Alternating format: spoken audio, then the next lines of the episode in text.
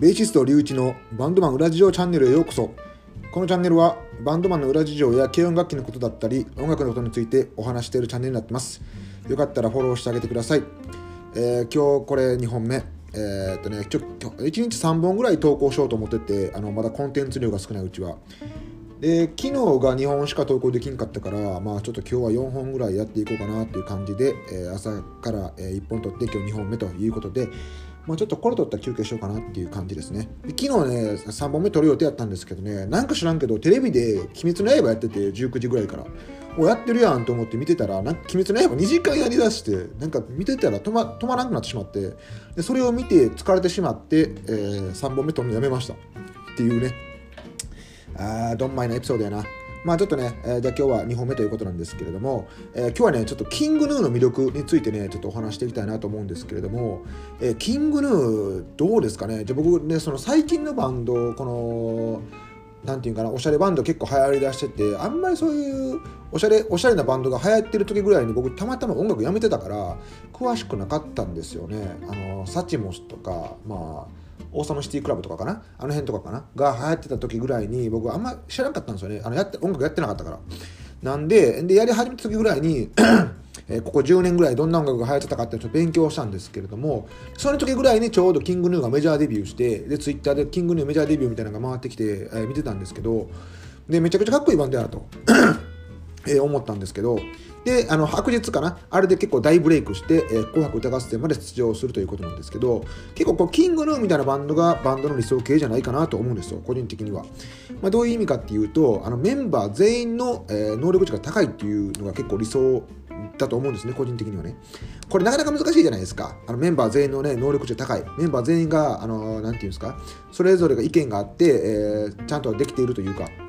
あの実際あのバンド活動をし始めてバンド組んでいくと分かるんですけれども絶対ねあの誰か一人がめっちゃ活躍するやつがおってなんか出世出世っていうか何て言うかなだんだんだんだん全力を上げていくやつがおって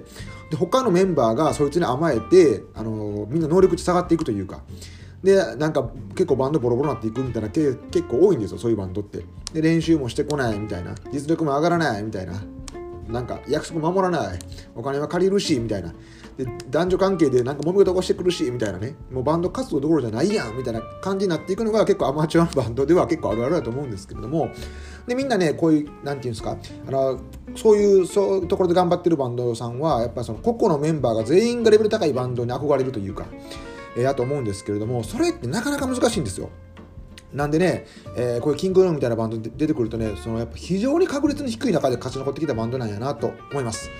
でね、結構その YouTube とか見ていくと、そのキングヌーさんの あの、さっきのも過ぎて喉がいかれてるっすわ。キングヌーさんの、あの、なんていうんかな、あの個々のメンバーの例えばドラムのリハーサルシーンだったりとか、えー、これ何やろな何のチャンネルやろ、えー、マクガフィンってチャンネルかな？マクガフィンっていう、えー、若手のアーティストさんの、えー、特集をしてるチャンネルみたいなのがあるんですけれどもそこでキングヌーのねリーダーの常田さんの部屋の中を紹介しているチャンネルとか見ていくとやっぱりねすごい音楽に対しての愛が感じられるというか、まあ、あのメンバー全員にねえー、すごいですよ、この人ら、本当に。あのー、特にこの常田さんなんかでいきますと、ベースの腕、ギターの腕前、ドラムもうまい、で、キーボード、ピアノもうまいんかな。で、アコースティックギターもやらしも天才。で、作曲に関しても天才。で、ファッションセンスも天才。で、男前っていう、もうちょっとラリってる、ね、あの、なんか、ステータスの持ち主というか、なんでしょうね。で、そういったのが、えー、リーダーにいると。そういった方が。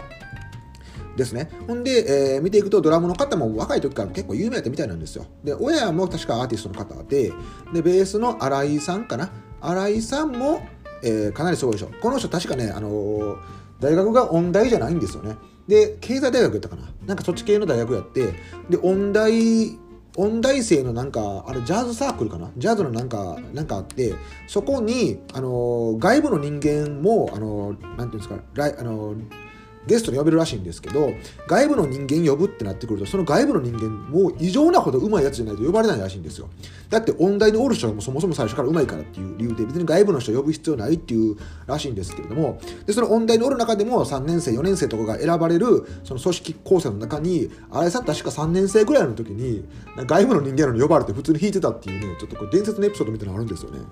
だからもうもう若い時からかなりうまかったっていうね、えーのがありましてでそのメンバーが集まって今こういうふうにね、えーちょっとあの売れてきてるということなんですけれどもまあちょっとね掘り下げてみていくとねこのメンバーは本当にねあのーなんていうんですかねあのカリスマ性があるというかであのボーカルもやってるキーボードの方かな、えーちょっと名前名前名前がなんかあ井口さん井口さんですね。この人はもうねあのユーモアも溢れてますしねあのラジオパーソナリティもやってて結構これ見てたりするんですけど結構面白いからねあの見てるんですけどねあのすごい喋りもうまいしみんな。でみんな仲いいしね。でこれは今後どんどん行ってほしいなっていうバンドでもあるんですよね。でこの常津さんなんかできますとこのあれかなミュージックビデオとかも手掛けてるんかな？プリメトロンっていうまた別のチーム組んでるんやったんかな？確か。そのプリメトロンっていうのがその動画編集チームみたいなチームやったと思うんですよ。確か。ちゃうかったらすいません。でそういうところでの活躍もしてて曲も作ってそういう動画編集とかにも携わっていってるというねもうま、ま、あれですよ。もうすごいセンスの持ち主なんですよ。でこういうバンドからはねいろいろなこと勉強できるんでね、まあ、ぜひよかったらねちょっと、えーこのバンドさん、えーこれをきっかけにまた聞いてみてあげてください。はい、えー今日はキングヌーのバンドの魅力についてでした、えーよかったらフォローしてあげてあげてください。最後までご視聴ありがとうございました。